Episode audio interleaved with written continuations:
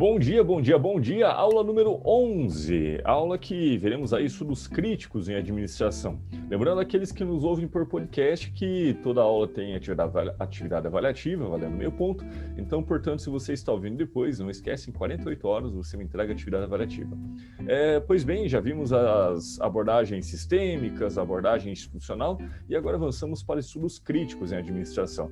Essa abordagem de estudos críticos, ela é também uma abordagem é, que ganhou potencialidades a partir dos anos 80 e 90, e no Brasil, a partir dos anos 2000, ela se consolidou de uma forma mais, mais é, proeminente nos campos de, de, pesquisa das universidades brasileiras.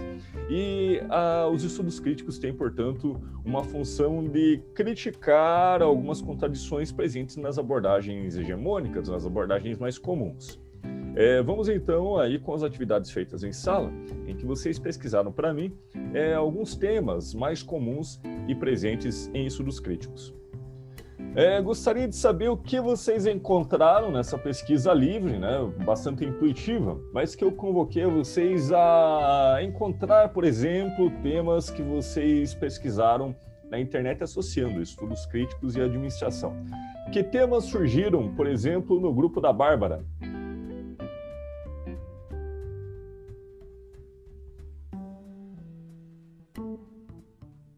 Grupo da Bárbara? A gente, é, a gente é, achou o tema força de trabalho e carga horária, que é um tema que eles abordam na teoria crítica. Ah, legal. Veja bem, né? É força de trabalho, então é, intensidade de trabalho, pensemos assim, né? E carga horária. Vocês já vocês estão tendo a disciplina de recursos humanos ou gestão de pessoas, não estão? Sim ou não? Teve o ano passado. Um professor. É. Tivemos ano passado. No passado, muito bem. é que eu tô pensando, a gente teve ano passado. É. E lá na gestão de pessoas, então, alguma teoria que oferecia a possibilidade de uma crítica à lógica de intensidade do trabalho, ou que estudava, por exemplo, o estresse no trabalho, apontando a, assim, a, a, a, a dimensão gerencial é, ou os estilos de gerência que apontam para uma intensidade maior ou até mesmo que causa algum tipo de doença do trabalho? Tinha alguma abordagem nesse sentido? Ou não? Puxem pela memória. Eu acredito que não, mas é, tinha aquele negócio da. Como que é? Do, do tempos e posições lá que visava maximizar o trabalho e eu não sei se, eu não lembro se, não, não, pelo menos na teoria não abordava, mas na, na prática se aquilo não visava também diminuir o, como que eu posso dizer, tipo, oh, os danos na, nas pessoas. Oi? Era melhor economia, né? Sim, sim, sim. É, é comum que, por exemplo, nas áreas de gestão de pessoas, você tenha muito pouco, muita pouca teorização crítica, né? porque as correntes mais comuns e mais difundidas da gestão de pessoas estão mais preocupadas com a produtividade das pessoas. Né? E são muito poucos os estudos daquela área que vão se dedicar a fazer uma crítica, quando necessária, à forma de gestão e como alguns estilos de gestão bastante austeros, bastante agressivos, bastante é, insalubres por vezes, causam é, sintomas nas pessoas, ansiedade, né? causam sofrimento no trabalho. Então, é um papel das teorias críticas à administração né? se contrapor né? a, a, algumas correntes de gestão de pessoas que não problematizam isso. As teorias críticas vão dizer: olha, se é, estamos numa, numa, numa área estudando pessoas é, não se deve estudar apenas produtividade das pessoas, mas também aquilo que lhes causam sofrimentos, aquilo que lhes causam ansiedade, mal-estar no trabalho, que em última instância também vai prejudicar a sua, a, a, a sua produtividade. Mas seria uma gestão humanizada, centrada também nas pessoas. É, então, nesse sentido, o, o, grupo ali encontrou um tema que é muito caro para estudos críticos. Talvez aquilo que é mais central é uma espécie de, de humanismo, né, de tornar a, a gestão algo é, que, não, que não seja agressivo ou competitivo e agressivo a ponto de fazer com que as pessoas sofram no trabalho. É, muito bem, obrigado, viu? É, o grupo 2, o grupo 2 que era da Mirelle. Mirelle, você encontrou o que por lá?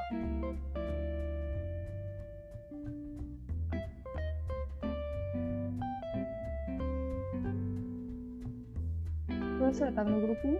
O grupo 1, desculpa. é, quem era do grupo 2 mesmo? Eu acabei agora tocando. Deixa eu lembrar. É, Beatriz, Beatriz, Leonardo e Victor. O que, que vocês encontraram por lá? A gente encontrou temas relacionados a poder e a relações sociais. Poder e relações sociais. É, em, alguma, em alguma abordagem da administração até aqui, é, que não na TGA, vocês encontraram alguma disciplina ou alguma teoria em alguma disciplina que iria refletir criticamente sobre o exercício do poder e seus efeitos na convivência social? A gente teve direito empresarial. E que vocês. Aprende sobre as leis trabalhistas, coisas. É, talvez as leis trabalhistas vão tangenciar, né? As leis trabalhistas talvez, talvez vão tangenciar. Para os estudos críticos em administração, é, pode ser um objeto de, de diálogo com a, a, legislação, todas as vezes em que os estilos de gestão mais comuns acabam que naturalizando infringir a legislação. E alguém vai dizer, existe isso? Bom, basta olhar para os efeitos da administração no meio ambiente, quanto é, é, muitas leis são, são desrespeitadas, ou basta olhar as fileiras de pessoas que adoecem no trabalho por conta de assédio moral, né? E aí isso tudo está previsto em lei trabalhista, mas que em outras teorias da administração não há um aparato teórico capaz de refletir sobre isso. Então, mais um objeto de estudo para esse campo que chamamos de, de estudos é, críticos em administração.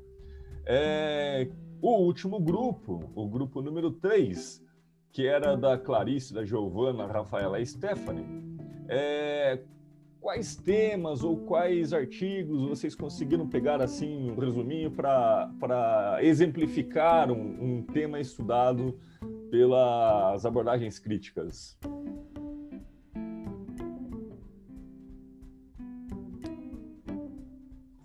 Bom, professor, a gente pegou um artigo que fala que ele revisa os fundamentos ontológicos e epistemológicos. Que palavrão é esse? Pois é. Ele também está dizendo aqui no resumo que ele discorre sobre métodos hermenêuticos. Herme... Gente... Só palavrão ali, né? É... Só palavrão. Fundamentos ontológicos é uma reflexão é, da filosofia sobre aquilo que é, existe, né? o que existe, né? é, é objeto da, da ontologia. Epistemológico, como se pode conhecer aquilo que existe, né? é o nome dessa corrente filosófica que vai estudar como se pode conhecer. E o último, hermenêutico, né? É, que diz respeito a interpretações. Né? Então, é, são perspectivas que, que os estudos críticos à gestão, por exemplo, vão beber na fonte lá da filosofia para ir questionando, né? Será que isso que tomamos como uma realidade posta, dada, né, é, que muitas vezes parece não problematizável, será que é só isso que se pode conhecer da realidade? Será que, que não tem outras dimensões que é, estão presentes nas organizações e que as correntes mais comuns não enxergam? Tentando traduzir para ali o que, o que a Stephanie colocou, né? esses palavrões ontológicos, epistemológicos e hermenêuticos.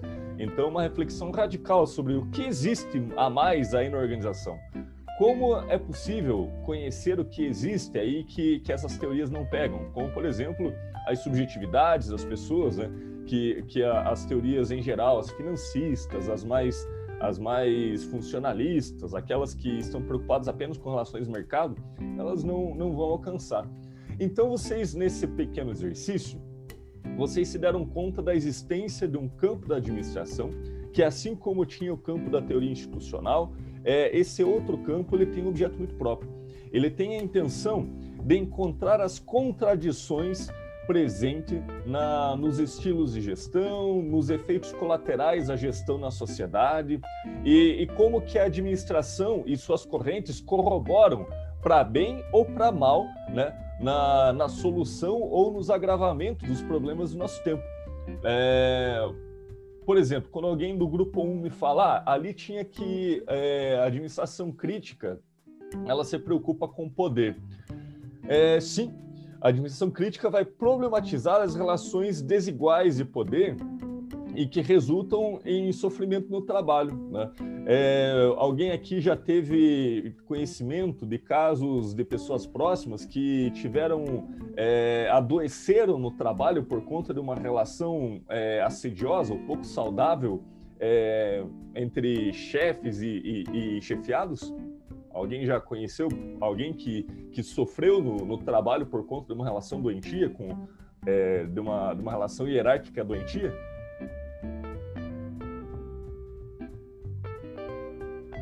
Pelo silêncio, acredito que não, mas é, existem inúmeros estudos em que denunciam essas relações é, desproporcionais, em que o poder é exercido de uma maneira é, pouco produtiva e mais muito mais agressiva e que levam as pessoas a adoecerem. É, um exemplo de um estudo crítico na administração que problematizou isso e se tornou muito muito assustador os dados que trouxe à sua época era um estudo de 2008 de um pesquisador da UNB, Universidade de Brasília, e que ele trazia para discutir no campo da administração que é o suicídio relacionado ao trabalho. Alguém falaria, nossa, mas o suicídio é um campo da, da, que é estudado pela medicina e pela psicologia? Pois é, o campo de estudos críticos da administração vai fazer essas pontes interdisciplinares. E por que trazer o tema suicídio para ser discutido no campo da gestão?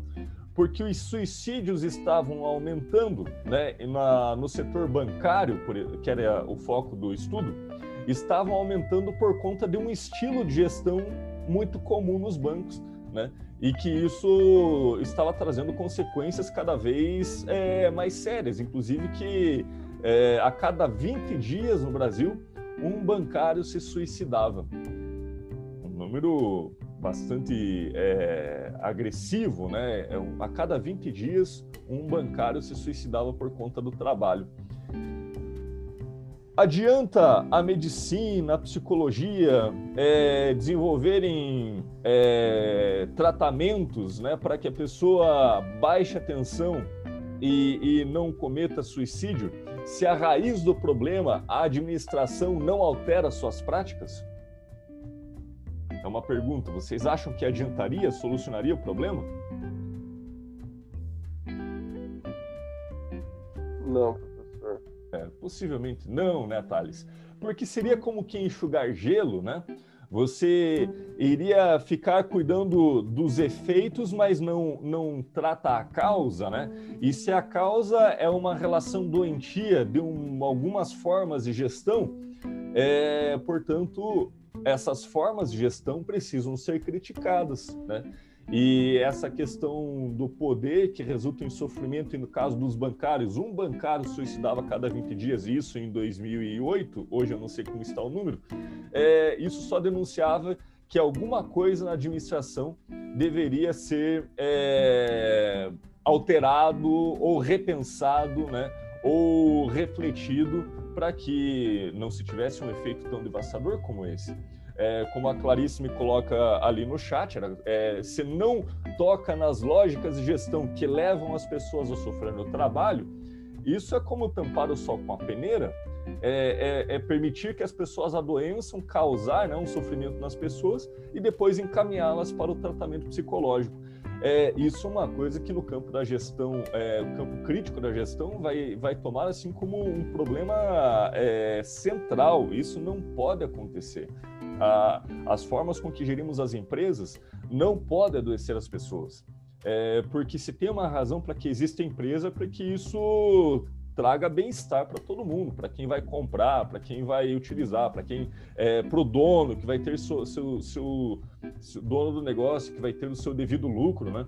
mas é, não é razoável que as pessoas percam a saúde no trabalho. Esse é um, é um elemento bastante importante na, na, na, nos estudos críticos de gestão. É, outro, outro tema também é você reconhecer outras lógicas, outras formas de gestão que não somente aquela que deriva do pensamento norte-americano. Né? É, se vocês pararem para pensar, quase que 80%, se não mais, das teorias que nós ensinamos nos cursos de negócios, elas são derivadas do Norte Atlântico, ou dos países do Norte, ou entre eh, Estados Unidos e Europa. Eh, vocês raramente verão um, um, autor de administração que seja, por exemplo, indiano, eh, que seja, por exemplo, africano, ou que seja do continente asiático. Em geral, né, a grande maioria da literatura da administração consumida em especial no Brasil ela vem de, de, de, pontos muito precisos do planeta, vem dos Estados Unidos ou da, da ali da, da, da, Europa, né? Então, é, é, também um objeto de estudo é, da, do campo crítico da administração reconhecer lógicas de gestão que não apenas aquelas que ganharam as prateleiras e ficaram mais famosas, né? E, e como, por exemplo, se quando a gente estuda que cada empresa tem uma particularidade e que a partir da teoria dos sistemas nós vimos que cada sistema tem uma complexidade muito própria, né? É quase que, que natural, pelo princípio de equifinalidade, que não exista apenas uma lógica de se conseguir fazer interação entre os mercados, né? Mas curiosamente, a gente acaba que tendo é, uma hegemonia de apenas uma lógica do que é gerir, que é derivada, inclusive, desde lá do, do Taylorismo. O Taylorismo é fundado nos Estados Unidos, né, com aquela institucionalização de um estilo de gestão lá, e aquilo vai se desdobrando, mas é, não é possível ainda hoje reconhecer quais, qual seria o estilo brasileiro de gestão não se tem consolidado na literatura o que é o estudo, o, que é o estilo brasileiro de gestão, porque a gente consome um estilo de gestão feito em outro país. Mas se cada organização tem sua particularidade, imagina cada cultura, né? Cada cultura vai desenvolver suas próprias lógicas de gestão, as que mais funcionam.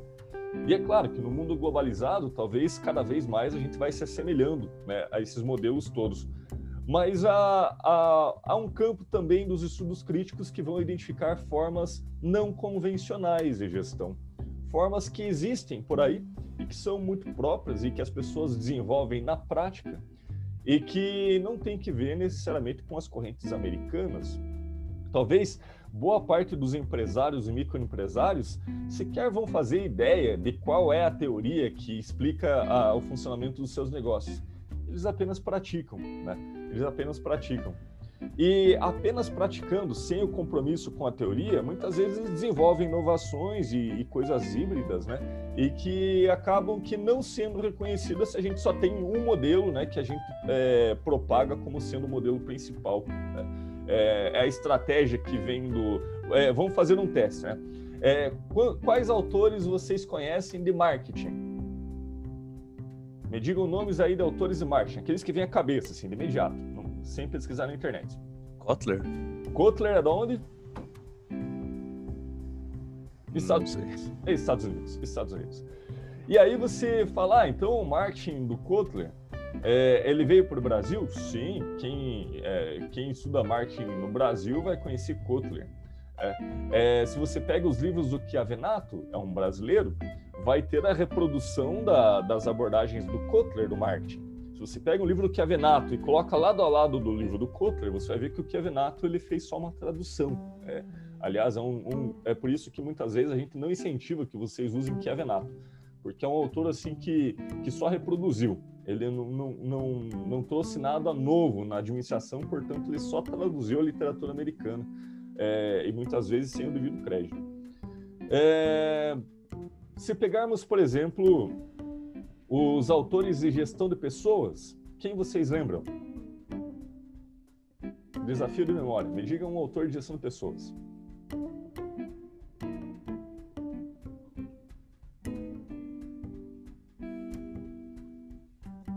Puxe pela memória.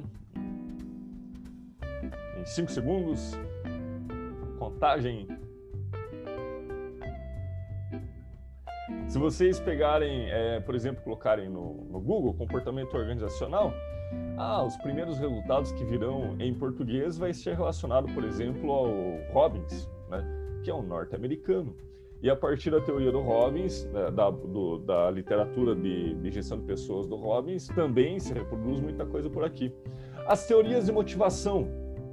Né? Me falem aí nomes de autores da teoria do, de, de teorias de motivação. Vamos ver se vocês estão calibrados em gestão de pessoas aí. Me digam autores de teorias de motivação. Lembram do Maslow? Herzberg? Sim, professor. Maslow, McGregor, norte-americanos. E quando você então começa a notar que na prateleira dos, do, da biblioteca é, de todas as universidades, né, é, elas acabam que apenas é, tendo uma hegemonia de correntes norte-americanas, a gente pensa, mas espera lá, o resto do mundo não produziu conhecimento sobre gestão?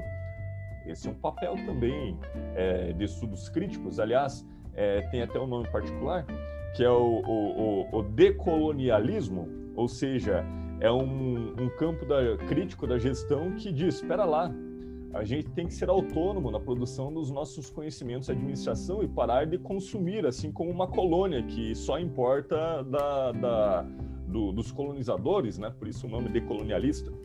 É, então, reconhecer outras lógicas de gestão presentes nos nossos territórios, né? É, isso tem que ver também como um, campo dos estudos críticos. Aliás, aqui na, na Universidade Positivo teve um professor pesquisador que ele estudava estilos paranaenses de gestão muito particulares. Alguém aqui já ouviu falar de faxinal? Faxinal? Essa palavra já foi ouvida por alguém aqui da sala? Faxinal é um estilo de administração de gestão rural que é muito próprio aqui da nossa região. Não está na literatura quase que em lugar nenhum, né? mas é um estilo de gestão da propriedade rural em coletividade. É, e ele, por exemplo, inserido no campo dos estudos críticos, ele se pôs a estudar os faxinais e descobrir como é essa lógica de gestão que funcionava também na região ali centro-oeste do Paraná. É, descobriu uma, uma lógica muito própria é, e que, que, que tinha é, outros elementos que as teorias americanas não dão conta. Por exemplo, uma, é, valores diferentes ou algo assim que, que as teorias americanas seriam capazes de, de, de explicar ou sustentar como, como viáveis para obter resultado. E aqui eles obtêm. Aqui eles obtêm. É, por exemplo, também, é, negócios colaborativos, né? E, e, bastante, talvez até alternativos. Teve um, um, um, outro caso que foi estudado no contexto da Universidade Positivo também. Teve um aluno que fez a, a, o estudo dele, a tese dele. É, ele explorou uma, uma cafe, um, um café muito alternativo que tinha uma lógica de gestão que não se encontrava em lugar nenhum na literatura. É, e, e que, que raramente se encontrava por aí espalhado, talvez hoje com um pouquinho mais de frequência. Era uma cafeteria onde não tinha preço no café, nos produtos nenhum, não tinha funcionários, não tinha os sócios, não tinha quem era mais e quem era menos, estavam todos lá. É, não tinha caixa para o cliente pagar é, para alguém, o cliente deixava numa caixinha o valor devido, é, mas não tinha preço, ele pagava o quanto quisesse. E alguém olharia para isso, nossa, mas isso não funcionaria nunca? Imagina, um negócio em que o sujeito ele chega e não tem preço na mercadoria, não tem funcionário que vá atendê-lo para prestar o serviço, ele tinha que fazer o próprio café na maquinaria da, das cafeterias. É, um espaço ali misturando café e cultura, era uma coisa assim bastante, bastante excêntrica e no centro, num, num prédio no centro do Rio de Janeiro.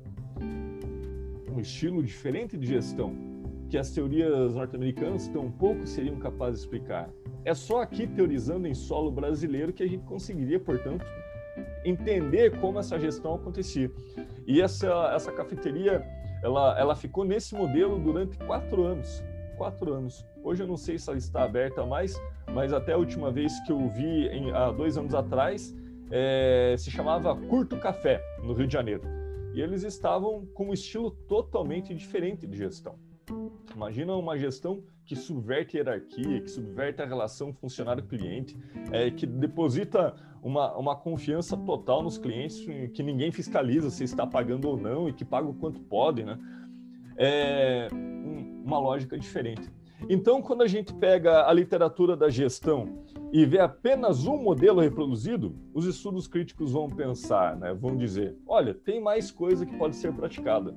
Agora, é um problema quando essas outras coisas não são discutidas, né? Ou são presumidas que são é, inferiores ou que são piores, né? E, e aí é mais um, um elemento de, de estudos críticos. Outra pauta muito relevante também para os estudos críticos são as desigualdades. Desigualdades. Desigualdade do que, Gustavo? Por exemplo, é, eu acho que talvez eu já tenha abordado esse tema com vocês em algum momento, mas se eu abordei, não tem problema, a gente retoma. Se eu perguntasse para vocês, na empresa em que vocês trabalham, entre cargos gerenciais, gerenciais, aqueles que têm uma e tem uma uma empresa que tem vários cargos gerenciais. Existe uma equalidade, uma um equilíbrio entre ocupantes homens e ocupantes mulheres? Quem aqui que trabalha em empresa que tem mais de 50 funcionários? Eu, professor. Eu, professor. Temos a Bárbara e o Thales. Muito bem. Bárbara e Thales, entre os cargos gerenciais, tem um equilíbrio entre homens e mulheres? Sim. Na Bárbara Sim. e na, na empresa do Thales? Sim, mas é, lá tipo, no caso vai muito do tempo de serviço. Assim, tipo, se os dois tiverem um tempo de serviço compatível, é provável que eles tenham um salário parecido ali no caso. É, mas eu digo é, em, em assim, se tirar uma foto da diretoria hoje, né, ou do, da gerência, uma fotografia de final de ano, só da gerência, vai ter metade homem e metade mulher no, no, nesse grupo ou não? Não, não. Ah, tá. Aí entram os estudos. Metade, metade não. é, é, metade, metade não. Porque sabe por que, que entram os estudos críticos aí?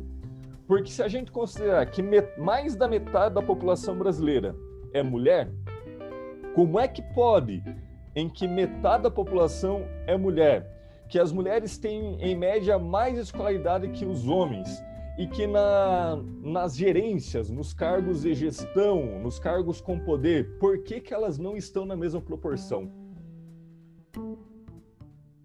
Esse é um tema é, muito explorado em estudos críticos porque é operado pelas empresas. Né? Se a empresa não se der conta que intencionalmente ou não os seus cargos mais importantes, na maioria das vezes, é, são ocupados apenas por homens, mesmo as mulheres tendo maior média de escolarização do que os homens na média brasileira, alguma coisa está errada, né?